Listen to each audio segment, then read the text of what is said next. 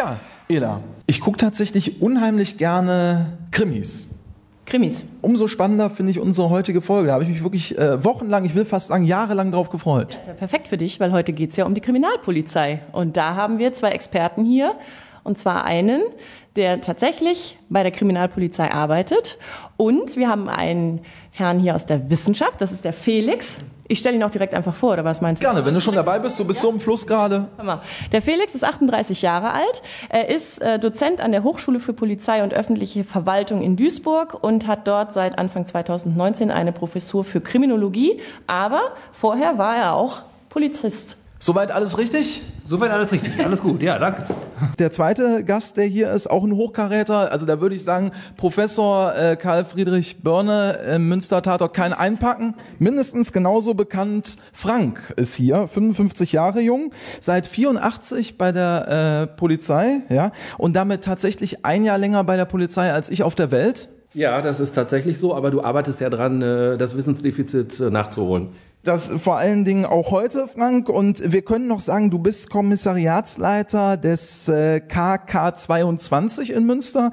Äh, ihr befasst euch vornehmlich mit Betrugsdelikten. Habe ich das auch so richtig einigermaßen zusammengefasst? Ja, Betrugsdelikte, ähm, Straftaten zum Nachteil älterer Menschen, Umweltdelikte und Falschgeld. Das sind so die äh, Eckpfeiler, die in unserem Kommissariat bearbeitet werden. Also der äh, besonders dreiste Enkeltrick, äh, Oma Garda, ich bin's, äh, der landet bei euch dann auch auf dem Schreibtisch. Genauso wie der falsche Polizist, ja. Ist auch immer noch ein Klassiker? Ja, aber äh, durch Präventionsmaßnahmen konnte die Bevölkerung äh, aufgeklärt werden. Also der falsche Polizist und der Enkeltrick greift nicht mehr so, wie es vor einem ähm, halben Jahr oder vor einem Dreivierteljahr noch der Fall war. Eine Frage, ich weiß, du darfst nicht zu viel erzählen, Frank, aus der Praxis, aber ein bisschen was darfst du erzählen, die sich mir jetzt aufgedrängt hat, ist tatsächlich äh, seit dieser unsäglichen Corona-Zeit, die wir ja leider alle durchleben müssen, wir alle müssen mit dem Virus leben, ähm, ist das auch eine äh, Geschichte, die sich schon bei euch irgendwie im normalen Leben jetzt widerspiegelt? Merkt ihr da schon irgendwie neue Betrugsfälle? Äh, kommt da schon was oder ist das noch zu früh festzustellen? Nein, also in meinem Kommissariat bemerken wir das erstmal nicht. Ähm, wir haben einen deutlichen Anstieg der Internetkriminalität, weil die Leute logischerweise das Haus weniger verlassen, mehr vorm Rechner sitzen. Und die klassischen Delikte, wo man als Täter dem Opfer gegenübertritt, die gehen etwas zurück. Ähm, aber wir wissen alle, es gibt ja äh, diese Hilfeleistungen ähm, der Bundesregierung und da sind ja auch schon, äh, wird ja auch betrogen, da sind Fake-Formulare geschickt worden, äh, Fake-Rechnungen und so weiter. Das wird allerdings zentral äh, in äh, unserem äh, KK34 bearbeitet, äh, die dafür speziell ausgebildet sind und die noch weitergehende Möglichkeit haben als wir. Ela, hast du dir irgendwann mal, du bist ja jetzt tatsächlich noch im Bergischen Land unterwegs, ähm, ganz normal auf Streife, bei dir Kriminalpolizei irgendwann mal ein Thema gewesen in deinen Überlegungen? Es war definitiv ein Thema, weil im Studium muss man Praktika bei der Kriminalpolizei machen, weil es natürlich wichtig ist, auch als Streifenbeamter auf der Straße zu wissen, was im Anschluss kommt. Ne? Was ist wichtig? Was brauchen die Kollegen, damit die vernünftig ermitteln können und die Themengebiete abarbeiten können? Ne? Das können auch ganze Kleinigkeiten sein, zum Beispiel Telefonnummern sind immer ganz wichtig aufzuschreiben. Das sind aber so Sachen, da macht man sich vielleicht keine Gedanken, wenn man auf Streife ist. Aber wenn man dann mal sieht, wie wichtig das ist, wenn die Kollegen quasi an der Basis vernünftig arbeiten. Ähm, ich war damals beim Kommissariat für Wirtschaftskriminalität. Äh, Wie war es als Praktikantin bei der Kriminalpolizei? Oh, das war schon gut. Der Schichtdienst ist auch anstrengend auf eine andere Art und Weise. Aber wenn ich da meine acht oder aktuell zwölf Stunden hinter mir habe, dann gehe ich nach Hause und habe meine Anzeigen geschrieben und es ist gut. Oder ich gehe in Urlaub und äh, komme wieder und alles ist auf Null gesetzt. Bei der Kripo sieht das anders aus. Ne, da kann der Frank wahrscheinlich gleich ein bisschen mehr zu erzählen, aber das ist tatsächlich so, du bist äh, nicht da, kommst wieder, hast vorher alle Akten abgearbeitet, Schreibtisch war leer, dann warst du krank oder warst im Urlaub oder Fortbildung, weiß auch immer, und schwupp ist der Schreibtisch wieder voll. Ne, und dann hast du halt Akten da lange liegen und ich glaube, ähm, das ist auch eine Herausforderung, aber da muss man wahrscheinlich abschalten können, weil man sonst die Arbeit zu sehr nach Hause nimmt. Macht jeder Polizist wahrscheinlich, auf Streife ist das ja auch so mit Einsätzen. Aber ähm, dieses Abhaken und weg, das ist, glaube ich, bei der Kripo anders. Aber wie gesagt, da, der Frank ist da mehr im Thema mit seiner Erfahrung, nicht ich mit meinen zehn Wochen Praktikum. Habt ihr wirklich so viel Arbeit, Frank? Ja, also. Ähm, oh, das kam schnell. das ist schon sehr passend, was du. Ohne Luft zu holen. Was du da schilderst, da brauche ich auch keine Luft zu holen. Ähm, es ist also so, dass die Arbeitsbelastung, wir sind ein sogenanntes Massenkommissariat, also Betrugsdelikte äh, liegen also zahlenmäßig mit den Diebstahlsdelikten gleich auf. Also das ist das Bestimmende, was den polizeilichen Alltag bestimmt, in allen Varianten. Und äh, die Vorgangsbelastung für die einzelnen Kollegen ist sehr, sehr hoch. Und genauso ist es tatsächlich, wenn die in Urlaub fahren, dann kann ich es mir nicht leisten, äh, deren Fach sozusagen leer zu lassen, sondern die bekommen auch weiterhin Vorgänge. Die Leute, die in meinem Kommissariat arbeiten, haben gelernt, damit umzugehen. Die schaffen das auch irgendwie. Man muss nur immer daran denken, es kommen ja auch noch andere belastende Sachen dazu, wie zum Beispiel, wenn die sich für eine Mordkommission gemeldet haben, also eine sogenannte Kapitaldeliktsbereitschaft übernehmen, sind die da auch abrufbar und dann sind die manchmal ein halbes Jahr, wenn man als Kommissariatsleiter Pech hat, in einer Mordkommission und sind für mich nicht greifbar und die Arbeit muss ich auf andere verteilen. Oder es findet eine Ermittlungskommission äh, irgendwo statt, so wie jetzt in PP Münster, über die ich nicht sprechen möchte, dann äh, ist das halt so. Dann muss ich als Kommissariatsleiter menglovieren und sehen, wie ich meine Ressourcen, meine Personalressourcen so einsetze, dass mir die Leute auch nicht krank werden. Ne? Und ähm, das ist manchmal schon sehr schwierig und deswegen freuen wir uns über jeden jungen Kollegen, der uns unterstützt, sei es jetzt für dauernd oder sogar auch im Praktikum. Felix, du hast diejenigen dann vor dir sitzen, weil du bist in der Lehre tätig und als Dozent sozusagen aktiv.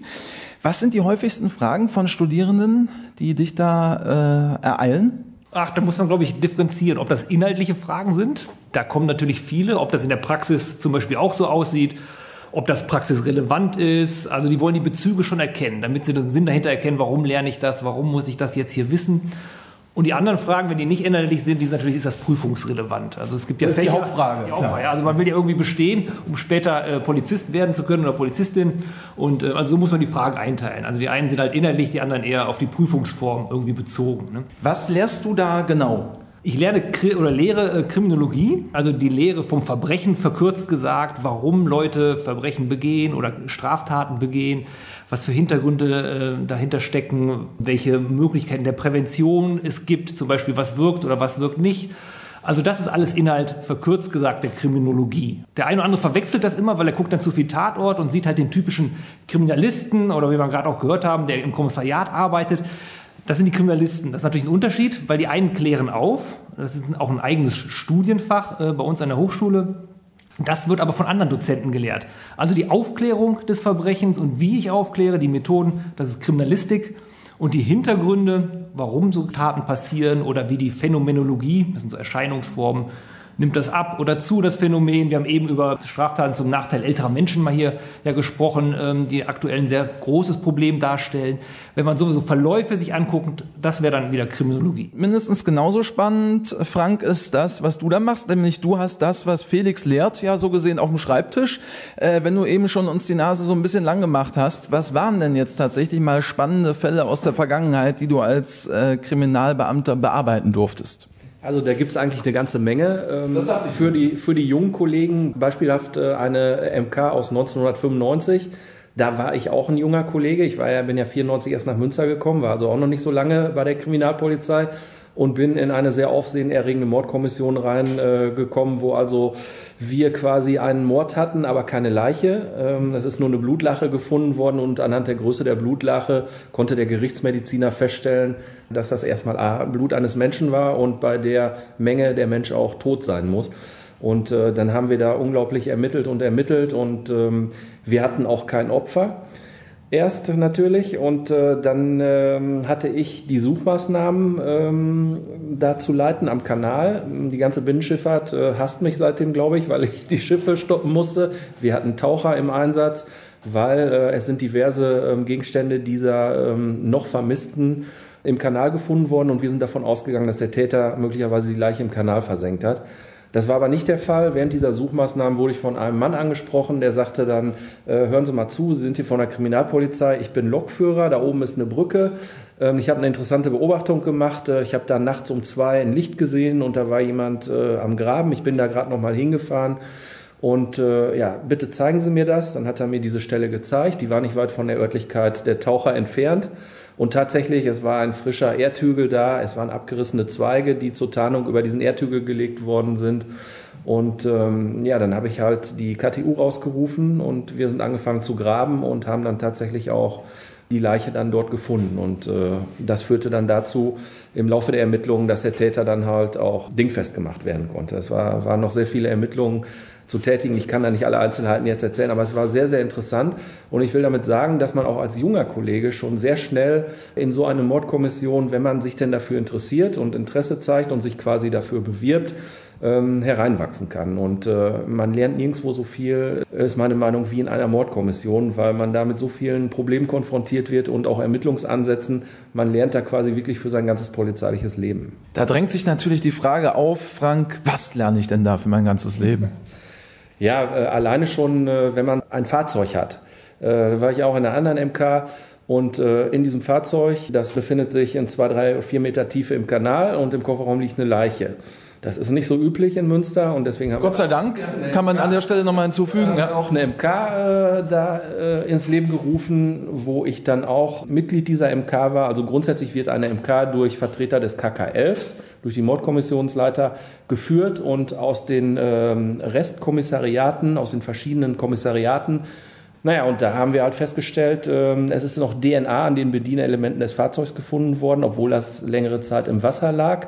Und es war natürlich jetzt fraglich, ob diese DNA, es war auch noch ein Leihwagen, also es hätte auch eine überlagerte DNA sein können, ob diese DNA der möglicherweise zum Täter führen könnte. Und das äh, ist tatsächlich auch gelungen nach Natürlich nicht so einfach und auch nicht nach 90 Minuten, aber nach sehr vielen Ermittlungen und äh, auch ein bisschen Zufall ähm, konnte der Täter dann dingfest gemacht werden. Wenn du das vergleichst, Felix, ähm, was würdest du deinen Studierenden ähm, mit auf den Weg geben? Wie unterscheidet sich das? Also tatsächlich die Lehre von dem realen Leben dann als äh, Kriminalbeamter ist wahrscheinlich schwierig, oder da die Schere zu schneiden?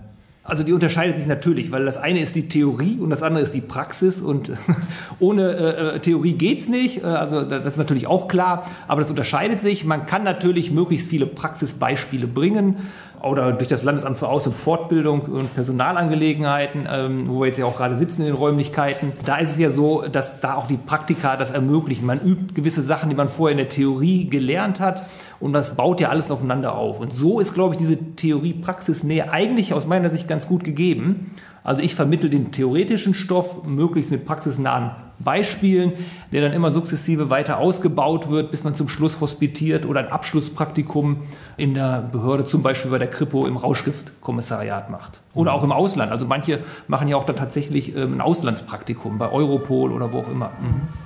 Was muss ich denn noch mitbringen, äh, Frank, an wichtigen Voraussetzungen, wenn ich dann bei der Kriminalpolizei landen möchte? Was ist euch da besonders wichtig an, äh, sage ich mal, Merkmalen oder an vielleicht auch Voraussetzungen, die ich mitbringe? Also man muss sich schon darüber im Klaren sein, dass ein, äh, ein gewisses Arbeitspensum erwartet und äh, vor allen Dingen, dass man nicht immer äh, zu christlichen Zeiten arbeiten kann. Es kann durchaus sein, wenn ich meinen Dienst um 7.30 Uhr beginne, so fangen wir in der Regel morgens immer an, ich bin immer der, der Erste, der da ist, aber wenn der Dienst um 7.30 Uhr begonnen wird, dann heißt das noch lange nicht, dass ich auch um 16 Uhr oder 15.30 Uhr Feierabend habe. Da kann sich während dieser Zeit eine Lage entwickeln, dass ich plötzlich ein anderes Kommissariat unterstützen muss, dass ich irgendwo zum Durchsuchen fahren muss oder so, wie wir es in, auch schon einige Mal hatten, äh, in meinem Kommissariat, dass sich eine Lage, ich sag mal, Straftaten zum Nachteil älterer Menschen entwickelt, dass wir da gerade äh, rechtzeitig noch Kenntnis äh, erlangen, dass eine, ähm, ein älterer Herr oder eine ältere Dame 90, 100, 200.000 Euro an falsche Polizeibeamte abgeben soll, dann rüsten wir natürlich auch sofort auf, nehmen Kontakt mit den Spezialeinheiten auf SEK, Verhandlungsgruppe MEK um halt diesen Einsatz zu fahren und den möglichen Abholer dann auch dingfest zu machen, was uns auch schon hier in Münster in drei Fällen sehr gut gelungen ist. Also wenn ich dann irgendwie zufällig um 18 Uhr einen Tisch bestellt habe in Münster. Ja, das äh, könnte glatt in die Hose gehen, ähm, denn es ist wirklich auch Teamwork gefragt bei uns. Da gibt es auch keinen, der dann sagt, wow, ich muss aber jetzt nach Hause, sondern dann sind alle bestrebt, wir machen mit bis zum bitteren Ende und ähm, dann freut man sich auch über den Erfolg, den man da einfährt. Ne? Äh, wie ist dein Eindruck in all den Jahren, Frank? Hat sich da jeder am Anfang schon drauf eingestellt? Wundern sich die Menschen da im Laufe äh, der ersten Wochen, wenn sie dann bei dir sind, äh, dass es doch anders ist, als wie sie es sich vielleicht vorgestellt haben? Wie ist da dein Eindruck? Mein Eindruck ist, dass die eigentlich sehr gut vorbereitet sind, dass die auch Kenntnis über die Dienstzeiten haben, die sie erwarten und äh, die sind auch voller Elan. Und ich habe also eigentlich noch keinen Auszubildenden erlebt, der dann gesagt hat, ich fahre jetzt nach Hause. Im Gegenteil, die versuchen dann alles möglich zu machen, um an diesem Einsatz teilnehmen zu können. Und es ist auch oft so, dass äh, wenn ich Leute abgeben muss, meinetwegen in eine Mordkommission, dass ich dann den Studenten für ein paar Tage mit dahin gebe, damit er da auch einen Einblick bekommt. Und dann kommt er wieder in mein Kommissariat zurück und arbeitet weiter äh, im Betrugs- oder im Falschgeldbereich. Wie viel ist bei euch wirklich Arbeit vielleicht auf der Straße, in der Prärie, wie man es auch immer bezeichnen will, und wie viel dann am Schreibtisch und im Büro? Das hängt von den einzelnen Sacharten ab, die die Kommissariate bearbeiten müssen. Bei mir ist der Anteil der sogenannten operativen Maßnahmen, also draußen, äh, jetzt natürlich nicht so hoch im Betrugsdezernat leider, äh, wie das zum Beispiel im Rauschgift äh, der Fall ist. Ne? Im Rauschgift muss man Käufe beobachten und so weiter. Man ist sehr viel mehr draußen am Täter als bei uns. Bei uns ist es natürlich, wir haben auch die ganzen eBay-Betrügereien zu klären. Da ist dann schon viel Bürofahndung notwendig. Aber das kann man sich ja als junger Kollege, sage ich mal, aussuchen, was einem besser passt oder was einem liegt. Das soll jetzt nicht heißen, dass bei uns überhaupt keine operativen Anteile sind. Also wenn wir gewisse Fälle haben, ähm, wir hatten jetzt in der Stadt Münster Personen, die ähm, die Parkautomaten äh, geleert haben und äh, in die eigene Tasche gewirtschaftet haben. Das war auch eine sehr interessante Sache. Die haben wir auch aufgeklärt und die Täter sitzen auch derzeit in Haft und äh, werden auch wohl nicht haftverschont werden. Ähm, also das hat auch einen hohen operativen Anteil gehabt und äh, das macht schon Spaß. Also das klingt jetzt wirklich nach sehr relevanten, wirklich lebensnahen Fällen, die du da jetzt auch beschreibst. Ja, die Fälle sind alle lebensnah, sage ich immer.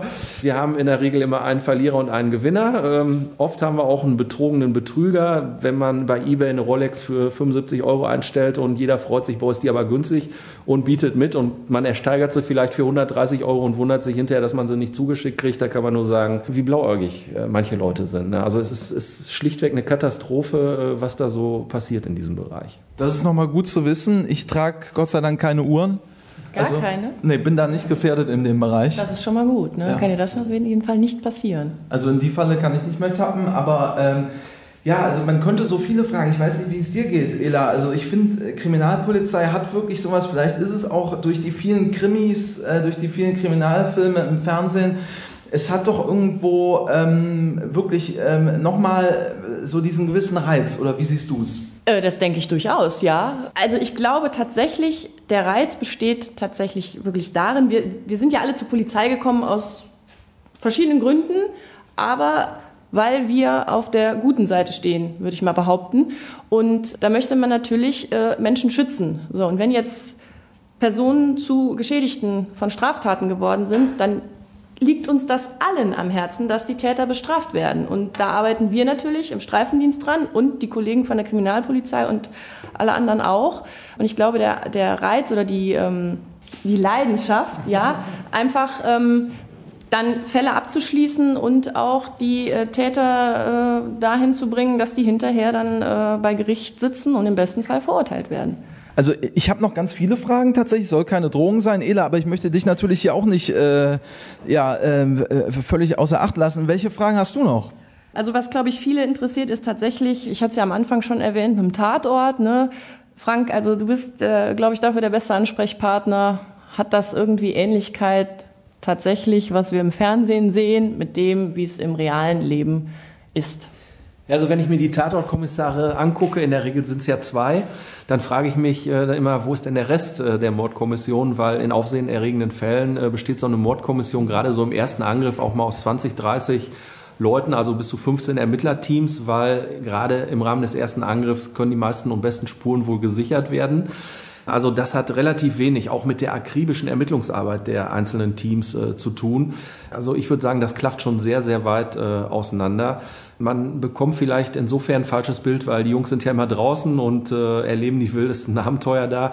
Äh, so sieht's nicht aus in der Mordkommission. Man muss natürlich das, was man reinbringt, die Spuren, die man abgearbeitet hat, auch entsprechend äh, zu Papier bringen und zwar auch äh, zur Zufriedenheit des ähm, MK-Leiters. Der wird sich das angucken und äh, gerade wenn man junger Kollege ist, die Erfahrung habe ich auch gemacht, gibt's hier noch was zu nörgeln, gibt's da noch was zu nörgeln, fährt man wieder raus und ergänzt dann den Vermerk oder diese Schriftsache, die man da äh, ins Leben gerufen hat, entsprechend und dann ist die Sache auch gut. Also TV und äh, Realität klaffen da sehr weit auseinander. Wie hat sich ähm, der Beruf Kriminalpolizist vielleicht auch in den Jahren verändert?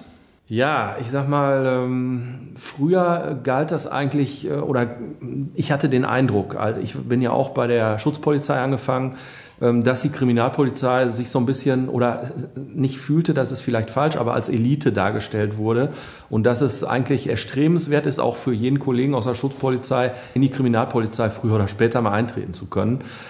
Das empfinde ich nicht so. Für mich ist der Beruf eine Berufung und ich kenne sehr viele Kollegen, die mit mir zusammen angefangen sind, die jetzt noch bei der Schutzpolizei weilen und auch mit Leib und Seele dabei sind.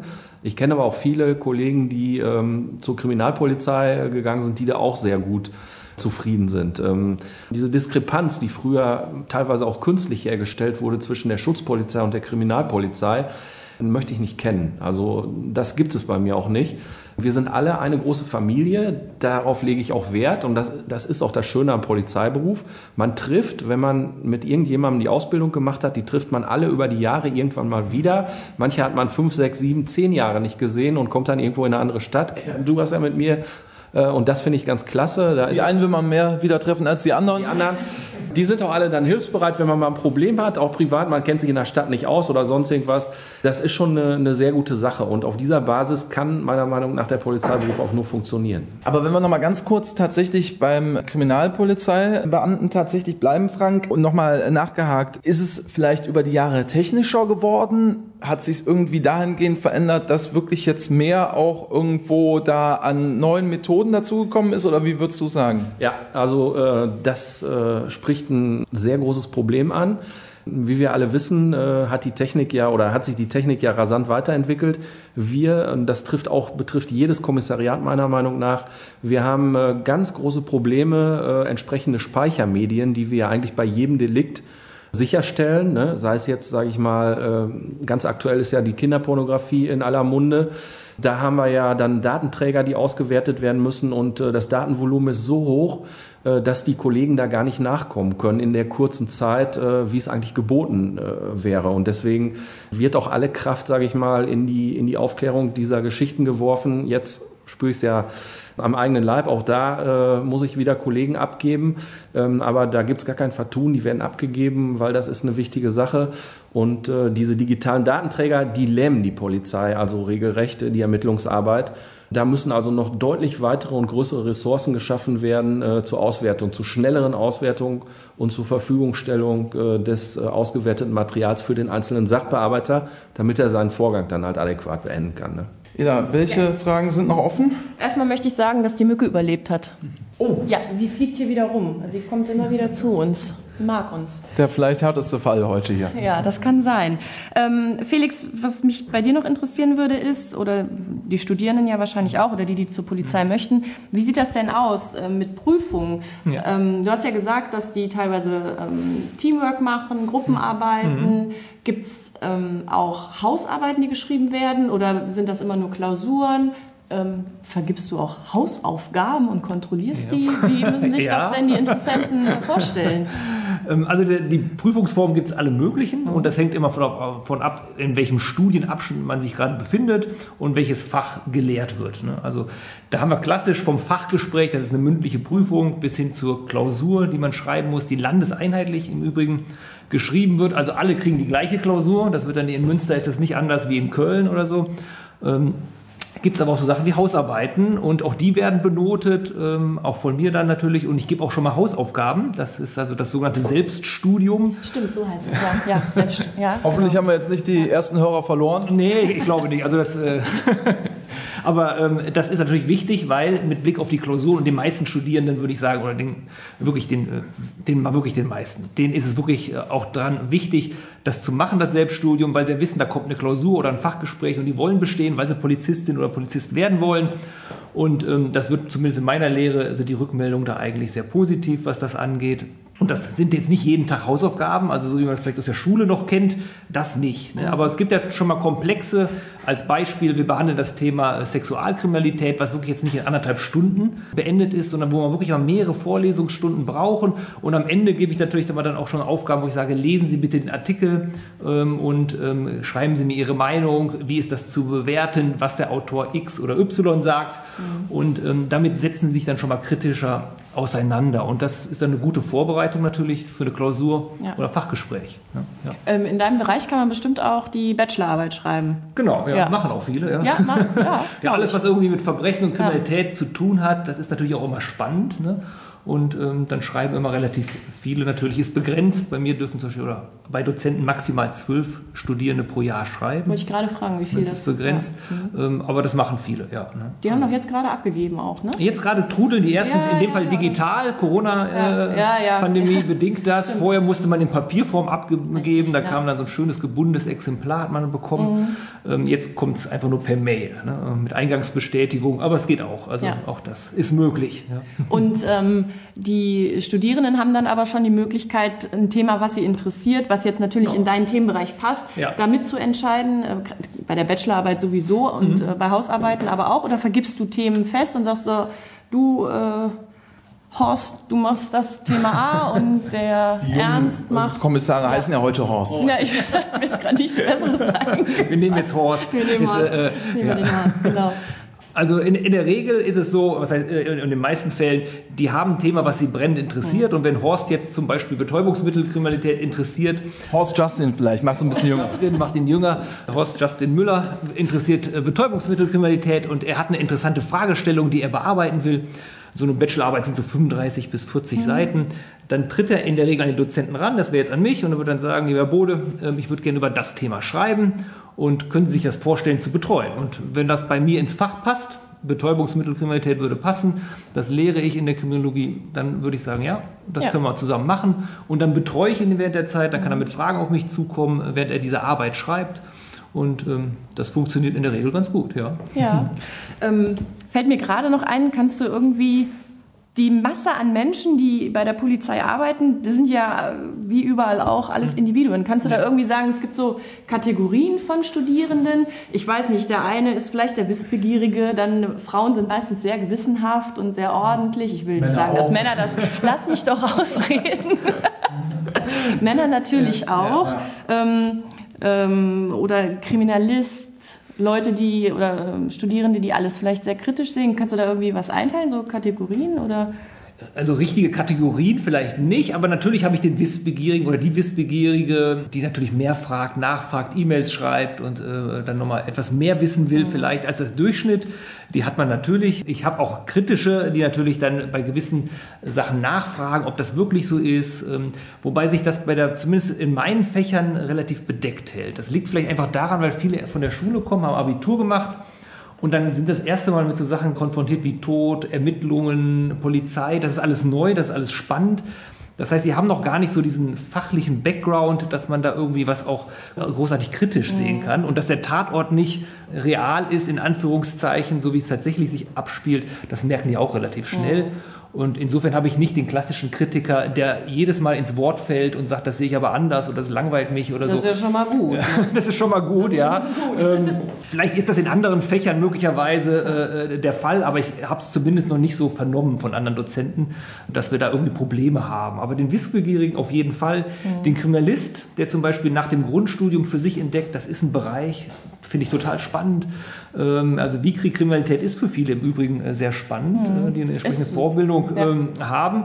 Oder ich hatte jemanden, der hatte vorher eine Kfz-Lehre gemacht, der wollte, das betraf jetzt nicht meinen Bereich, aber der sagte, ich will unbedingt später in die Direktion Verkehr und möchte sich mich mit Tuning beschäftigen und die Autos rausziehen, die getuned sind und das nicht eingetragen ist.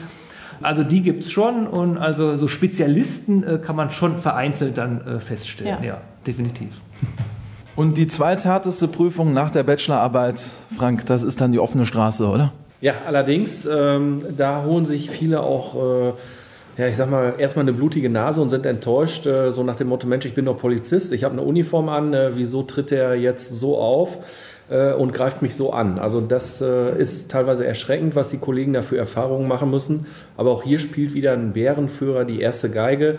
Bei uns, sag ich mal, im Kommissariat fahren die Studenten in der Regel dann mit zu Durchsuchungen, wenn wir rausfahren und so weiter, dann sind die schon ganz gut betreut und auch vorbereitet und äh, wir sind immer dann bestrebt, mit so viel Personal rauszufahren, dass wir die dann auch mal in die zweite Reihe nehmen können, wenn da irgendwas eskaliert, was aber im äh, Betrugsbereich wirklich sehr selten ist. Betrüger sind allglatt, das wissen wir alle. Die scheuen sich äh, vor jeder körperlichen Aktivität äh, oder Aggressivität Und äh, von daher ist es bei mir relativ unproblematisch im Kommissariat. Also wenn man Lust hat, die Aalglatten zu jagen, dann ist man bei dir genau richtig, Frank. Genau, da äh, muss man dann vielleicht etwas mehr Ge Gehirnschmalz äh, investieren äh, als im Rauschgift, aber ähm, letztlich äh, spielt ist der Erfolg ausschlaggebend. Wir wollen alle das eine, wir wollen verurteilte Täter und aufgeklärte Straftaten. Ähm, nur, das ist sehr schwierig, gerade in meinem Bereich äh, durch die Digitalisierung, weil da können Spuren äh, so perfekt verwischt werden, dass wir als Polizei da auch schnell mal an unsere Grenzen stoßen. Aber die Motivation, und das vielleicht noch zum Schluss, äh, ältere Menschen davor zu bewahren, tatsächlich äh, Betrügern äh, auf den Leim zu gehen, ist ja auch nicht die schlechteste, möchte ich sagen. Nein, die ist auch sehr hoch äh, und da muss ich auch äh, ganz explizit mal ein Lob für die ich sage jetzt mal Schutzpolizei, auch wenn man den Begriff heute nicht mehr verwendet, aber für die uniformierten Kollegen aussprechen. Wir arbeiten da sehr eng zusammen und äh, ziehen an einem Draht und das ist auch wirklich klasse. Und das ist auch eine Sache, auf die lege ich Wert. Äh, man kann jetzt sagen, das ist noch einer vom alten Schlag.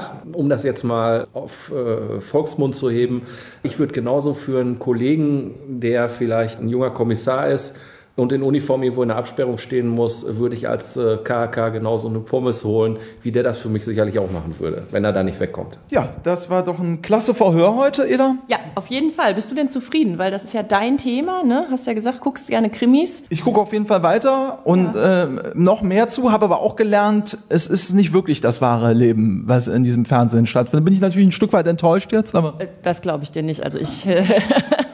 Du hast jetzt nicht wirklich geglaubt, dass das, was im Fernsehen gezeigt wird, äh, real ist, oder? Nein, das habe ich nicht. Aber ich fand es wirklich sehr spannend heute. Tausend Dank an unsere Gäste, an ähm, Frank. Ich glaube, in Münster kennen dich die meisten, oder? Nicht nur die, äh, die Bösewichte. Ja, ich glaube schon. Dazu bin ich ja jetzt auch schon relativ lange hier und äh, durch meine ähm, Zeit auf der Straße, wo wir ja von operativen Maßnahmen sprechen, ähm, kennt mich zumindest die alte Verbrecherklientel noch relativ gut, glaube ich. Die alten Verbrecher kennen ihn noch. Frank, äh, Kommissariatsleiter vom KK 22 in Münster. Herzlichen Dank und wir bedanken uns natürlich auch bei Felix. Ja, vielen Dank, dass ich eingeladen worden bin. Es hat mir Spaß gemacht. Und ich hoffe, ich konnte so einen kleinen Eindruck mal von der HSPV, so heißt sie ja abgekürzt, mal vermitteln. Ja, hundertprozentig. Und wir können vielleicht äh, abschließend noch auf seinen Podcast auch. Das machen wir ausnahmsweise, Ela. Ja, weil der Felix hat nämlich einen eigenen Podcast. Ähm, ich habe jetzt den Namen nicht parat. Fünf Minuten Kriminologie, der Podcast von Felix. Also ausnahmsweise da mal fünf Minuten gerne reinhören. Und ähm, ja, dann kann man sich die Vorlesung immer leider noch nicht sparen bei dir. Das nicht, definitiv nicht. Nee.